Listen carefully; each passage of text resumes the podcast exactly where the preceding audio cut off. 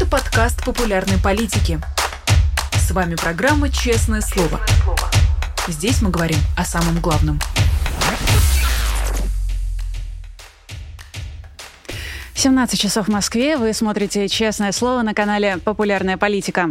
Меня зовут Ирина Алиман, а вас, наших зрителей, я, во-первых, приветствую, во-вторых, призываю вас ставить лайки, писать комментарии в чате, поддерживать нас, становясь патронами на Патреоне, а либо спонсорами нашего канала на Ютубе. Ну и, конечно, задавайте платные вопросы через суперчат нашему сегодняшнему гостю. У нас на связи эксперт по энергетике Михаил Крутихин. Михаил Иванович, здравствуйте. Добрый день.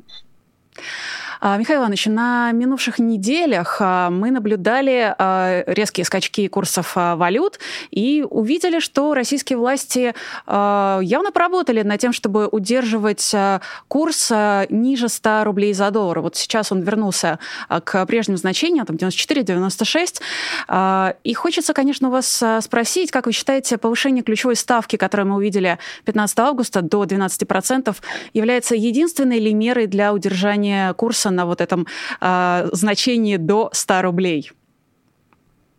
Ну, я думаю, что в чем-то изменение ключевой ставки помогло, но долго это не может продолжаться.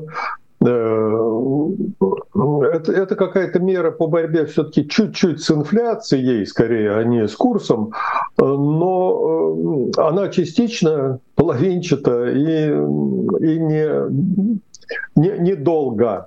Дело все в том, что в стране образовался дефицит долларов.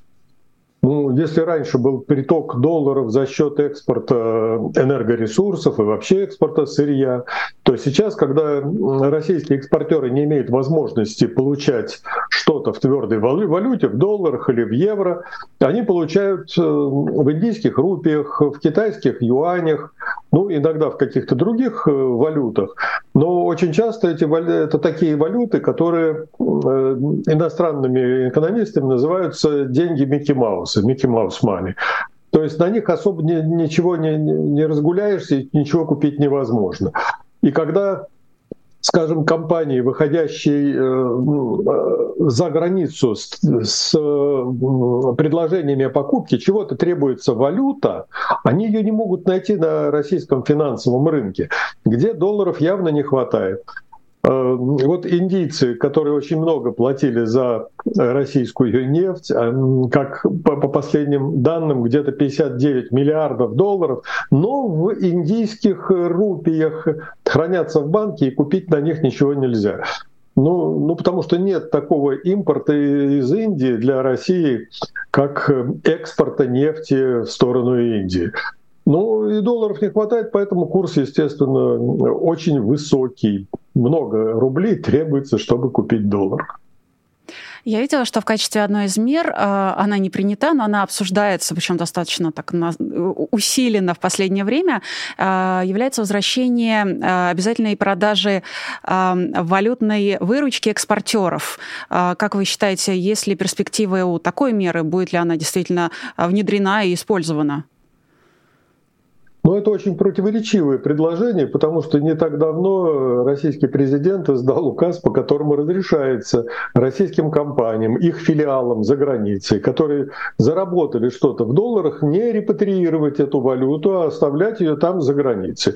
А, и тут же идут предложения о том, что эм, возвращать эти деньги и продавать их, э, пополняя рублевые, пополняя валютные запасы страны и переводя их в рубли рублей. То есть тут какое-то очевидное противоречие. Э, тогда давайте поговорим еще о том, насколько на э, курс э, российской валюты вообще влияют нефтяные цены. Я видела, что эксперты предполагают, что осенью, ну, собственно, осень начнется завтра, а осенью цены на российскую нефть может ожидать рост. Скажется ли это на поддержку российской, на поддержку российской валюты? Ну вот давайте посмотрим насчет этих э, сообщений о том, что будет дороже стоить российская нефть. Вот уже появились сообщения о том, что нефть продается по цене, которая превышает 60 долларов за баррель. То есть якобы Россия научилась обходить санкции западные, и нефть торгуется совершенно по другой цене. Ну хорошо, давайте предположим, что это так, хотя там есть нюансы, и посмотрим, действительно ли в России будет больше доходов от того, что э, цена нефти повышается. И тут же необходимо вспомнить э, последние признания, ну или заявления вице-премьера Александра Новака, который объявил, что вот Россия намеренно сокращает экспорт нефти то значит, за один месяц полмиллиона баррелей нефти в сутки сократили этот экспорт. Затем на следующий месяц 300 тысяч баррелей в сутки. Сейчас появились сообщения, что все это продлится до октября, а может быть и до конца года. То есть Россия, получив возможно, получив некоторую прибыль за счет цены нефти, потеряла и еще больше потеряла от того, что объемы нефти за границу сокращаются, идут меньше. Поэтому выигрыша тут здесь никакого. А если учесть, что вот за эту нефть Россия получает не доллары, не евро, а те же самые индийские рупии или китайские юани, то выгода от такой торговли представляется совсем микроскопической, э, если не мнимой. Ну, кстати, раз уж а, упомянули нефтяное эмбарго, хочется понять, спустя вот уже несколько месяцев после того, как оно вступило в силу, а насколько оно работает, насколько оно вообще эффективно, опять же, с учетом того, что Россия, как мы видим, в а, каких-то случаях может его обходить. В частности, цена барреля нефти марки Brent в июле закрепилась на уровне 80 долларов за баррель. Нет, ну цена Брента сейчас где-то находится в колебании даже не с июля, а с самого mm-hmm. начала года. Это где-то в среднем ну, 82-83 доллара за баррель. Вверх немножко, вниз немножко. Конечно, везде есть колебания. А российское правительство исчисляет цену нефти, с которой берет налоги, по формуле берут вот эту самую цену э, барреля марки Brent, условного очень барреля марки Brent, и потом идет э, как бы э, обязательная скидка с этой цены. Сначала объявили, что скидка должна быть 34 доллара, потом на следующий месяц там 31 доллар, потом дошло до 24. Сейчас где-то меньше 20 долларов скидка от а, но это какие-то умозрительные величины. Это не та цена нефти, по которой ее продают, и не та цена нефти, которую платят покупатели, например, где-то в Индии на нефтеперерабатывающем заводе. Это вот с потолка все это берется и начинается от чужой нефти, от какой-то, э, от нефти мар маркер, так называемый, вот от этой величины начинают отсчитывать, э, произвольно берут э, скидку, которая утверждена чуть ли не постановлением Российской Госдумы, и говорят, вот это вот цена российской нефти. Но на самом деле там, конечно, совершенно другая цена. Но давайте себе представим, вот индийского покупателя нефти, которому предлагают, вы знаете, вот тут мы объявили, что российскую нефть вам будем поставлять по 84 доллара. Вот прошли такие сообщения, что 84 доллара за баррель. Но эм, в, в, этой же, в этой же ситуации, в этот же момент можно купить американскую нефть по 84 доллара за баррель. Можно купить иракскую, э, разный сорт, 82, 86 долларов. И кого предпочтут в Индии, это еще непонятно. Мы видим, что объемы поставок в Индию очень здорово сократились за последние два месяца. Ну, во-первых, потому что действительно мало экспортеров хотят получать за нее рупии. А во-вторых, индийские нефтеперерабатывающие заводы уже взмолились. Они говорят, слишком много этого сорта Юралс, Обычно в Индию поступает 42 разных сорта, разных вида нефти, э, тяжелой, легкой, средней, э, с высоким содержанием серы, низким содержанием серы. Они все нужны. Есть, существует некий баланс того, какие сорта нефти перерабатываются. Когда вдруг появляется сорт нефти, который давит на все на рынке, его очень много становится, то, конечно, он теряет популярность, и этот, от этого сорта начинают постепенно отказываться. И поэтому мы видим, что и экспорт в Индию очень сильно сокращается. Я думаю, будет сокращаться и дальше. И вот эти мнимые цены они не способны конкурировать с ценами, которые могут предложить в Ираке, в Кувейте, в Саудовской Аравии, то есть традиционных поставщиках нефти для Индии. Россия здесь становится одним из многих поставщиков, а не каким-то монопольным. А куда вообще Россия сейчас э, поставляет в основном свою нефть, кроме Индии? Ну, то есть э, хочется этот э, очередной раз напомнить список или пул этих стран импортеров, закупающих российскую нефть. Ну, на втором месте сейчас Китай. Но у Китая особое положение, потому что Китай закупает основную часть нефти по трубе. Э, вот и есть трубопровод, э, по которому идет нефть, называется ВСТО, Восточный Сибирь, Тихий океан. На полдороги через китайскую границу идет отвод, туда уходит часть нефти, а основная часть идет э, до Тихоокеанского терминала Казьмино, откуда танкерами уже дальше, не только в Китай, но и в Индию, э, на Тайвань, в Южную Корею. Идет нефть по разным направлениям в Азиатско-Тихоокеанском регионе, но Китай Э, получает нефть в основном по трубе. Еще есть труба, которая идет через Казахстан. Там тоже 10 миллионов тонн в год. Есть возможность поставлять в Китай эту нефть. А вопрос весь был в том, что ограничения, вот потолок цены на нефть, он не на трубопроводную нефть распространялся, санкции когда вводили, а на танкерную нефть. Вот то, что вывозится морем. А китайцы поначалу ужасно обрадовались и сказали, ой, как хорошо-то, вот по Э, будем скупать нефть, которая дешевле э, на, э, в первые месяцы после введения этого потолка, она по смешной цене продавалась, там 47 долларов за баррель, даже дешевле было. Они небольшими танкерами покупали вот эту нефть, например, в Новороссийске или Туапсе. Затем эти танкеры шли к местам, где на рейде стояли гигантские танкеры, арендованные китайцами или принадлежащие китайцам. И туда сливали эту нефть, затем эти танкеры шли в сторону Китая, а по дороге заходили в Персидский залив и загружались еще контрабандной иранской нефтью. И китайцы были очень довольны. А потом вдруг посмотрели и выяснили, что перегрузка в море, во-первых, она опасна, и за это дело могут просто наказать. Второе, вот эти перегрузки, да еще и дальний путь, да через Суэцкий канал, э, транспортные издержки очень велики для российской нефти. А затем они увидели, что есть иранская нефть, контрабандная, которая еще дешевле, и стали переключаться с российских сортов на иранские сорта. И сейчас экспорт, э, морской экспорт российской нефти в Иран очень в Китай очень сильно просел, так же как индийский. И поэтому тут опять говорит о том, что из-за повышения цен российский бюджет получает больше денег и имеет возможности э, усиленно финансировать военные расходы, но я бы не стал. Кстати, видела сегодня новость о том, что Казахстан, а, в свою очередь, ищет альтернативы экспортному нефтепроводу а, в обход РФ и вот активно приобретает как раз танкеры а, для перевозки своей нефти через Каспийское и Черное моря. Поэтому, конечно, интересно за этим наблюдать, и хочется понять, насколько вообще страны, через которые проходит там нефтепровод, в том числе российский, да, насколько они на самом деле зависимы от России, насколько они могут обходить а, э, поставки со стороны России. Интересно, по крайней мере, понаблюдать за Казахстаном и его примером.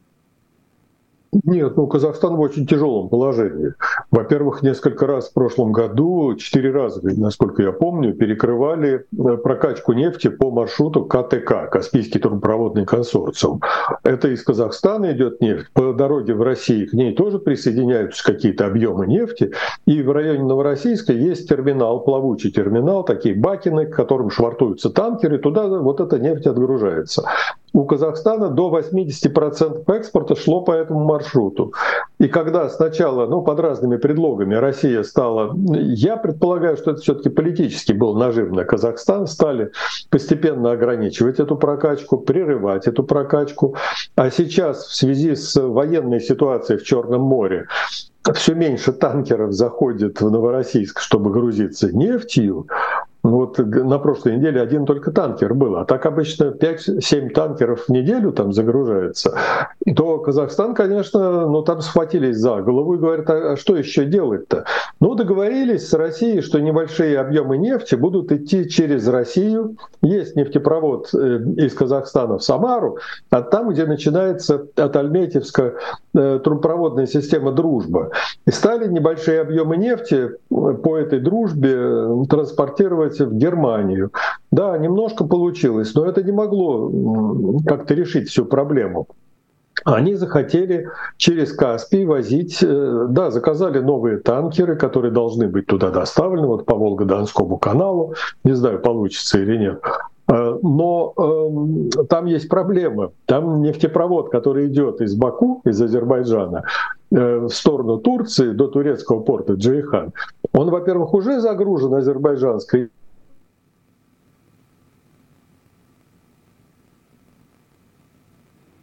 Да, у нас возникли небольшие проблемы со связью, и как только мы их а, разрешим, сделаем это, как всегда, успешно, и постараемся сделать это максимально быстро, обязательно вернемся к беседе с Михаилом Крутихиным. А пока я напомню о том, что наши трансляции, безусловно, можно и нужно ставить лайки, писать комментарии в чате, задавать платные вопросы нашему сегодняшнему гостю, эксперту по энергетике в суперчате. Тогда эти вопросы будут озвучены мной, и вы получите на них а, прямой ответ от а, Михаила Ивановича. Ну и, конечно же, поддерживайте поддерживайте нас а, теми способами, которые вам доступны. Мы не просто делаем этот контент вместе с вами, но и всегда рассчитываем а, на вашу помощь, поддержку и фидбэк, в том числе и в таком виде. Ну а мы уже возвращаемся к беседе с Михаилом Ивановичем. Снова здравствуйте, получается. Да, добрый день. А, мы с вами обсуждали Казахстан, и после этого а, перешли э, на, э, собственно, страны, которые находятся в подобном положении. А, давайте продолжим, наверное, как раз с этого момента. Да, Казахстан в тяжелом положении, потому что альтернативных российскому маршруту не, э, вариантов не так много. Через Азербайджан возить, закупать танкеры через Каспий из Азербайджана. Э, там нефтепровод имеет ограниченную пропускную способность, и он загружен азербайджанской легкой нефтью, э, которая идет в турецкий порт Джейхан на экспорт. И казахстанскую нефть туда подгружать но это значит э, несколько снижать качество экспортной смеси, значит, Казахстану придется за это еще немножко приплачивать. А потом там столько места нет, чтобы заменить маршрут КТК, Каспийский турпроводный консорциум. То есть у Казахстана тяжелое положение.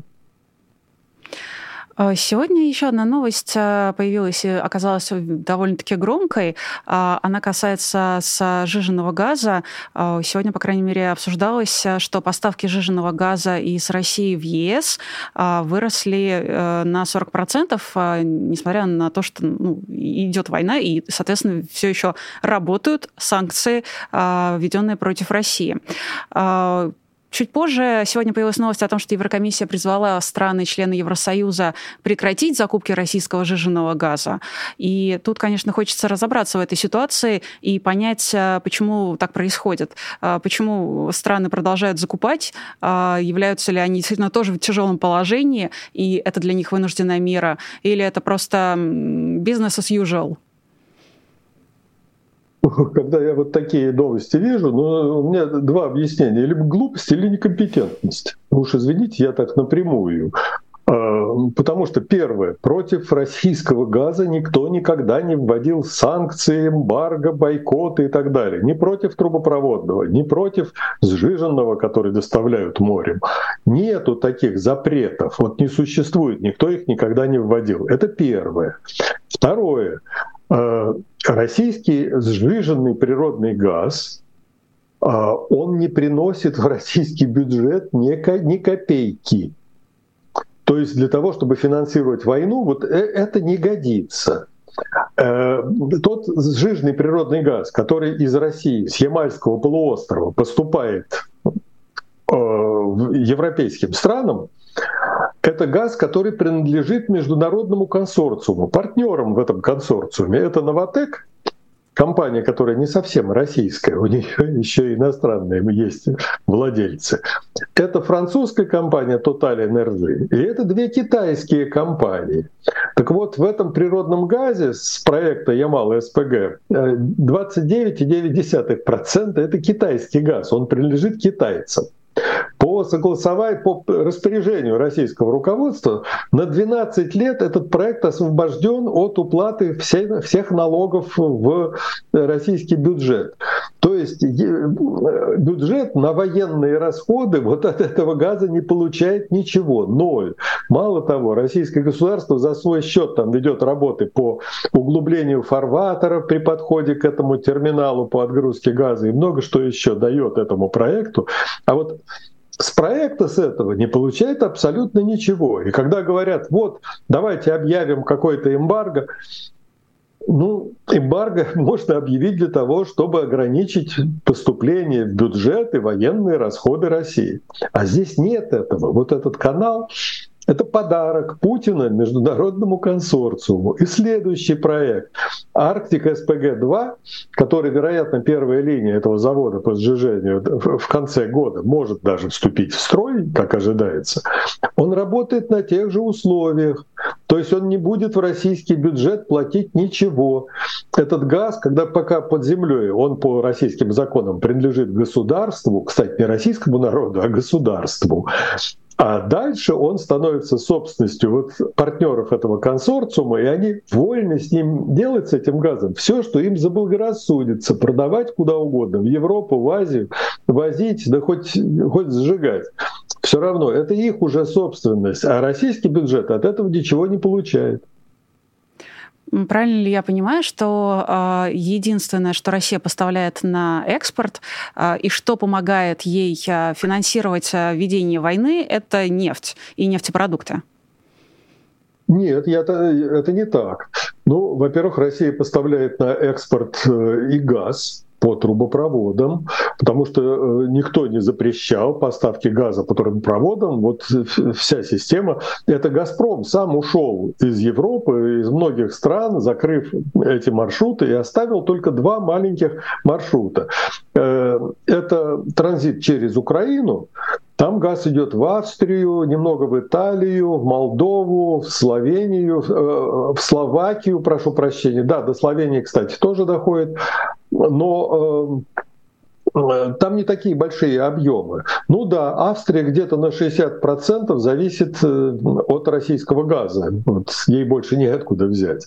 И второй маршрут — это через Турцию, турецко-болгарскую границу. Там мощность всего 16 миллиардов кубометров в год вот этого турецкого маршрута. Э, и там газ идет главным образом в две страны. Это союзники России, Сербия и Венгрия. Вот туда поставляет газ. Э, никаких санкций против этого нет.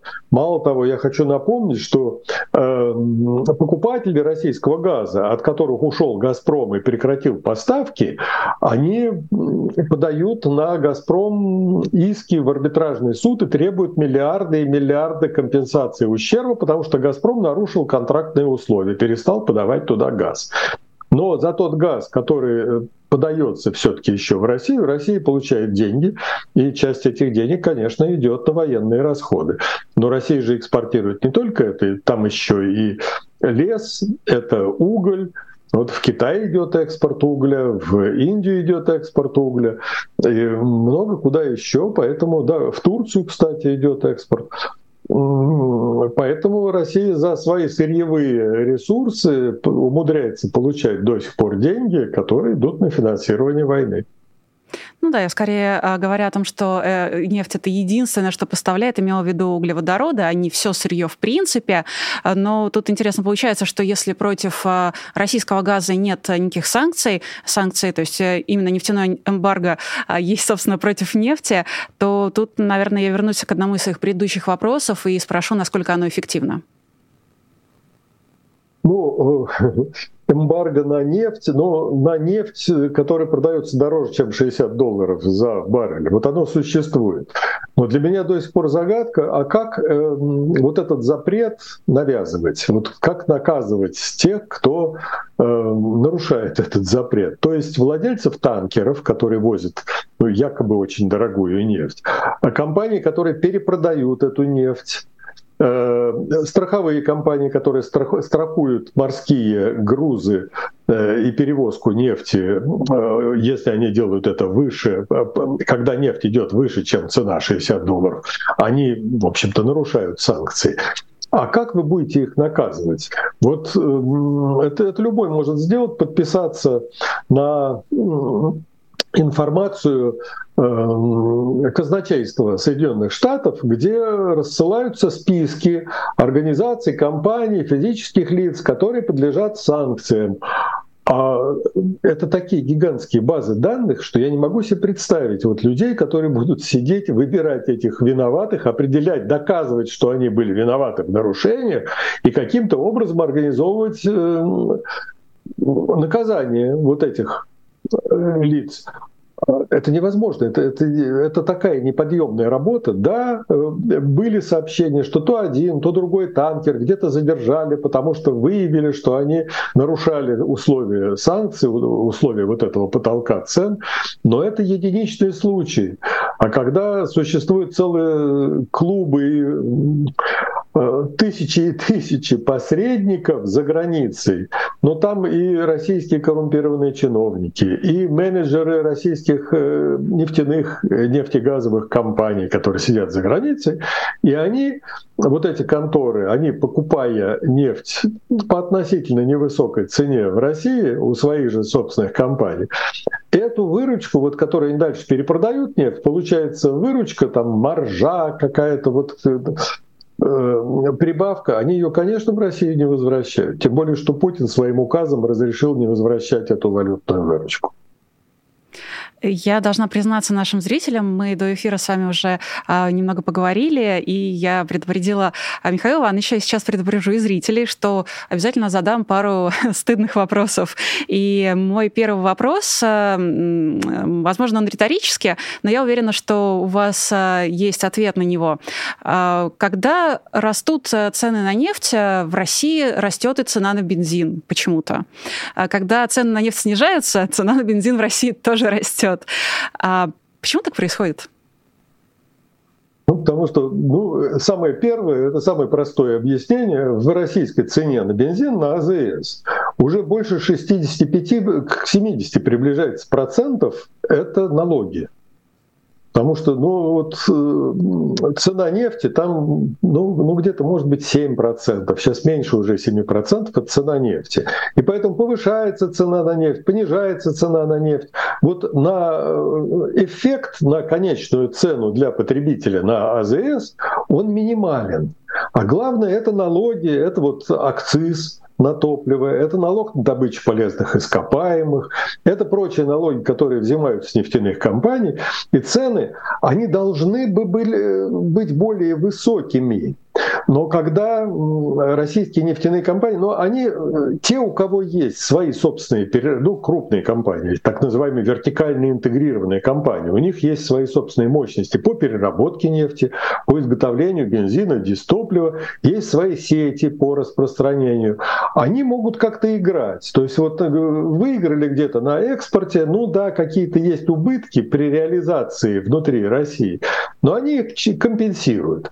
Когда им становится трудно, то они говорят, нужно повышать цены. На что им правительство законно говорит, вы знаете, тут у нас люди есть, потребители. Нам не, не хотелось бы, чтобы цены повышались. Да, мы вам повысим налоги, два раза в год повышаем акциз на топливо, но вы, пожалуйста, цены на АЗС не повышайте. А как мы это можем сделать, спрашивают нефтяники. Ну ладно, говорят в правительстве, мы вам сейчас организуем инструмент компенсации. То есть из российского федерального бюджета будем вам отчислять в соответствии, назовем это демпферным механизмом. Это будет компенсация за то, что вы на внутреннем рынке продаете по относительно низкой цене э, нефтепродукты. И получается, а вот когда началась война, российское правительство решило, а что-то много мы платим этим нефтяным компаниям, давайте вот этот демпфер сократим наполовину. И э, компании опять взвыли. Им стало понятно, что реализация нефтепродуктов на АЗС внутри России — это совершенно невыгодное дело.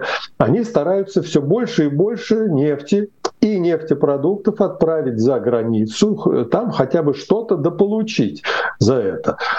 А российское правительство вот уже, по-моему, полтора месяца тому назад выступило с предупреждением, если вы будете дальше так себя вести, мы можем запретить экспорт э, бензина за границу, чтобы все-таки его продавали здесь, у нас, в России, на бензоколонках. А э, я хочу напомнить, что есть еще компании, у которых нет своей добычи нефти, нет нефтеперерабатывающих заводов. Это сети владельцев, независимых владельцев а, АЗС. Они должны покупать бензин и дистопливо на бирже. А биржа, она вот э, действует как рыночный механизм, независимый от демпферов, там всяких, от налогов и так далее. И вдруг мы видим, что цена бензина на бирже 75 долларов за килограмм. Ну, в пересчете на литр это немножко меньше, но все равно вы представьте себе, что будет, если вот купили такой бензин на бирже владельцы АЗС, за сколько они его будут продавать? Им надо и прибыль какую-то отбить, и накладные расходы какие-то покрыть. То есть разоряются или возникает дефицит в некоторых районах. Дефицит начался с Крыма, Э, оккупированного и с российских южных районов, которые прилегают к зоне военных действий, потому, потому что там топливо нужно для войны. А дальше все это распространилось уже и на Дальний Восток, и на прочие регионы России, потому что вот так и так получается, что разоряются те, кто вынужден покупать бензин на бирже для реализации, и а сами нефтяные компании, они очень не, не хотят за крошечную компенсацию продавать нефтепродукты внутри России и предпочитают все это гнать на экспорт. Вот складывается такая э, ситуация, когда, э, ну, скорее всего, будет возникать дефицит, рост цен, и, может быть, какие-то правительственные меры, законодательные, налоговые, чтобы насытить российский внутренний рынок. Ничего хорошего из таких нерыночных отношений произойти не может. Ну да, действительно, потребители в России в различных регионах уже сталкивались с этой ситуацией, когда возникает дефицит на ЗС и бензина, и дизельного топлива, и это очень эм, со всех сторон невыгодная потребителю ситуация, когда либо очень высокий ценник, либо бензина вообще нет э, как такового. Тут как-то, знаете, выбор из очень плохого и еще более плохого варианта. Э, вы сказали о том, что э, госрегулирование этой ситуации, оно приведет, очевидно, очевидно, не к самым лучшим последствиям, а каким? Нет, ну это дефицит, это высокие цены, и э, ну, если до нефтяника будут перекрывать каналы экспорта нефтепродуктов и того же самого бензина. Бензина, кстати, очень немного идет на экспорт. В основном это дистопливо идет из таких автомобильных топлив. Но если им начнут перекрывать, они будут находить э, способы это все обойти. Но будут меньше перерабатывать в России и гнать на экспорт больше сырой нефти. Вот это как один из способов, и он уже применяется. Угу. Знаете, хочется вспомнить а, ситуацию прошлого года, особенно, наверное, ближе к прошлой зиме, а, когда Европе предрекали холодную зиму и ожидали, что вся Европа замерзнет без российского газа. Собственно, я так понимаю, что у Владимира Путина и его правительства во многом был расчет на это, но в прошлом году очень повезло, и зима в Европе была достаточно теплая. Пока не очень понятно, а, насколько, а, каковы будут прогнозы в этом году, и, кроме того, не очень понятно, насколько Европа смогла а, справиться с, насколько вообще смогла насытить собственное газовое хранилище, и насколько она сейчас зависима или независима от поставок из России. Прокомментируйте, пожалуйста, вот эту ситуацию. Ждать ли в Европе в этом году похолодания, резкого роста цен? Мы только ждали еще в конце 2021 года, потому что это не 22 21 да. год, когда в апреле 2021 года «Газпром» потихоньку стал сокращать поставки газа в Европу. Сначала потихоньку. Он отказался с апреля 2021 года подкачивать газ в свои подземные хранилища в Европе, которые ему принадлежали на тот момент. Это много было, это 20% всех подземных хранилищ Германии, например, были в руках «Газпрома». А он все, на... вы зимой будете испытывать, э, сказали в России, вы, европейцы, будете испытывать э, голод, газовый, вам придется переплачивать, вам придется закрывать какие-то отрасли промышленности, население будет замерзать.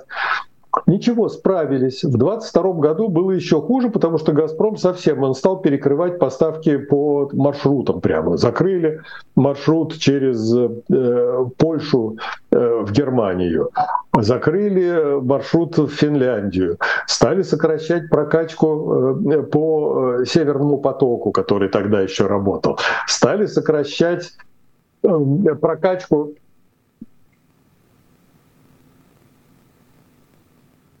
прошу прощения, стали сокращать прокачку э, по другим маршрутам и э, кричать, что да, вы, вы, вы сейчас все тут замерзнете, и у вас будет совсем все плохо. Оказалось, нет, никто не замерз, и все, все получилось ну, благополучно, для, все кончилось для Европы благополучно, а сейчас э, там заполнены на 100% хранилища газовые в Европе. Европа, ну, в общем-то, гарантированно от каких-то неприятных э, ну, э, повторений вот этого этой ситуации. Ну, и, по, и поэтому все э, слухи о том, что Европа замерзнет, они оказались пустыми лозунгами, какими-то иллюзиями российского президента, и ничего из этого, конечно, никаких угроз не получилось. Да, Европе было трудно, пришлось переплачивать за газ, который надо было переманивать, сжиженный природный газ с азиатского рынка на европейский рынок. Э, надо было проводить усиленные меры э, энергоэффективности, энергоэкономии, развивать быстрыми темпами альтернативные, возобновляемые источники энергии. Но со всем этим справились. А это на самом деле действительно и хорошая новость, которая э, хорошая новость для Европы, плохая новость, я надеюсь, для Владимира Путина. Э, но я точно знаю, что есть как минимум одна страна в составе Евросоюза, я имею в виду Венгрию, э, которая по ряду причин э, является, ну, в принципе, Виктора Орбана часто называют таким Путин-ферштейром, человеком, который э, лоббирует путинские интересы и очень часто э, накладывает вето и блокировки на всевозможные попытки вести какие-то очередные санкции против России. И Венгрия — это та страна, которая закупает у России в том числе и газ, а, насколько я помню, поправьте меня, пожалуйста, если ошибаюсь. И опять же, это та страна, по территории которой проходит нефтепровод «Дружба». А, вот конкретно эта страна, как вы считаете, все-таки более зависимом положении от российских, а, от российского сырья, нежели чем вся остальная Европа, которая уже заполнила свои газовые хранилища? Ну, это одна из самых зависимых стран, но мы видим, что в этой стране, я не буду осуждать или критиковать их президента, у него свои избиратели, которые его выбрали на этот пост, пусть вот он перед ними и отчитывается, но э, это страна, которая начала искать э, возможность избавиться от такой зависимости от российских энергоносителей. То есть они идут, договариваются уже, например, с Хорватии, у которой есть терминал, и он будет расширяться, терминал по приему сжиженного природного газа, стали договариваться с другими странами, чтобы получать нефть и нефтепродукты по другим маршрутам, уже не российским, потому что никто не может гарантировать, что поставки из России продолжатся. Э, да вся Европа давным-давно уже, я думаю, что поняла, что полагаться на добрую волю Газпрома и Путина невозможно, что нету никакого уважения к подписям под контрактами, под международными обязательствами. Доверия к таким поставщикам нет. Это ненадежные поставщики. И поэтому, несмотря на всю любовь и симпатии, которые вот Орбан испытывает к российским руководителям, Э, они все равно ищут альтернативу. Я думаю, рано или поздно они эту альтернативу найдут. А чем вообще можно заменить а, российский энергоноситель? Ну, например, атомной энергетикой, зеленой энергетикой? А вот это ну, немножко скользкое тема. Дело все в том, что сейчас в мире Э, российский обогащенный уран играет, ну, я думаю, завышенную роль против того, что он мог бы, какую роль мог бы играть. В Соединенных Штатах Америки 11% обогащенного урана, который используется на атомных станциях, это из России. И поэтому вот взять так сразу, оборвать. В прошлом году было 14%, сейчас 11%. Они очень хотят э, покончить с этой зависимостью, не получается. Мы видим, что вот без России не могут обойтись не только режим Орбана или там какие, какие-нибудь еще страны, не могут обойтись и ведущие страны Запада, потому что по некоторым статьям зависимость от России существует до сих пор. Вот она пока есть, ее никто не, с ней никто не смог ничего сделать. Что касается зеленого перехода, то это одна, это очень большая тема. Но э, вот я, я слежу за усилиями по этому переходу, я вижу, как э, идут программы Э, в разных странах по обеспечению так называемого нулевого углеродного следа. Кто говорит к 50 году, кто к 60 году вот этого стремятся добиться. И я вижу, что, судя по темпам такого зеленого перехода, времени потребуется больше. А, есть опасения того, что в разведку и добычу нефти и газа за последние несколько лет стали вкладывать меньше, чем стоило бы для того, чтобы обеспечить без, бесперебойный переход к зеленой энергетике. И некоторые нефти, крупные ну, нефтяные компании, гиганты, такие как Shell, такие как Total Energy, такие как ExxonMobil, стали пересматривать свои программы инвестиций и увеличивать инвестиции на разведку и добычу нефти и газа, потому что без вот этих энергоносителей обойтись еще долгое время будет очень и очень трудно. Поэтому можно, конечно, говорить, вот к такому-то году у нас все будет благополучно. Нет, скорее всего, не получится. Вот, к сожалению, должен разочаровать. Зеленый переход будет. Возможно, он будет быстрее других стран, ну, в Китае, где очень много для этого делают где-то в отдельных странах, в Дании, например, ну, это возможно сделать. Но если смотреть в мировом масштабе, то все-таки нужно подумать о том, что нужно продолжать вкладывать деньги в нефть и газ. Хм. А, мы очень часто слышали от Владимира Путина такой популистский лозунг о том, что нужно слезать с нефтяной иглы, а, но получается, что он актуален и для, собственно, всего остального мира, и в то же время а, невозможен, и практически, по крайней мере, пока невозможен к исполнению. Звучит, по крайней мере, именно так. Ну, зачем же верить тому, что говорит Путин? Ну, уж кажется, если есть у человека голова на плечах, то, послушав 20 с лишним лет вот этих разглагольствований, обещаний, нельзя же ничему верить. А потом он говорит, давайте слезать с нефтяной иглы, и подписывает, вот в свое время он подписал э, такие документы, как э, доктрина энергетической безопасности России, где прямо говорится, что вот все эти зеленые переходы, альтернативные виды энергии, это происки против России, это риски для для России. А Россия должна по-прежнему опираться на э, эксплуатацию э, природных ресурсов и энергетических ресурсов, таких как уголь, нефть и газ. А вот все остальное это ну, придумано Западом для того, чтобы подорвать позиции России. Ну, вот такая позиция российского руководства, она продолжается. То есть рассчитывать на то, что в России будет усиленно э, осуществляться зеленый переход в энергетике, я бы не стал. А, Михаил Иванович, у нас остается буквально минута до конца эфира, и я хочу задать вам, а, если позволите, вопрос личный. Хочу спросить вас, как иноагент иноагента, а, как вы себя чувствуете в этом статусе? Ну, я пока ничего не почувствовал. Я живу э, за границей, не, не в России, а в Норвегии. И, ну да, вот когда я выступаю, там не, некоторые телекомпании, они выставляют плашку, что вот я такой-то вот иноагент, и они обязаны это делать.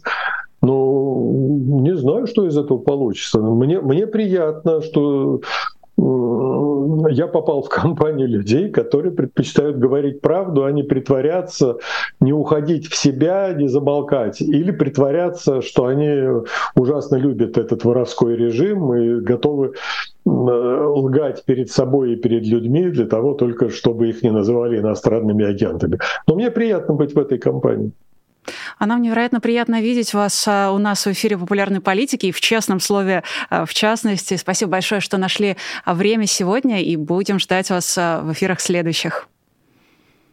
Спасибо, что позвали. Всего доброго. Всего доброго. Да, друзья, у нас а, на связи был эксперт по энергетике Михаил Крутихин. Еще была я, меня зовут Ирина Алиман. Были вы, те, кто смотрел в онлайне, и те, кто посмотрит потом в записи. Обязательно ставьте лайки, пишите комментарии и поддерживайте нас на Патреоне. Для нас это очень важно. Это помогает нам а, каждый день делать эфир честного слова, иногда даже два раза в день, но это уже другая история.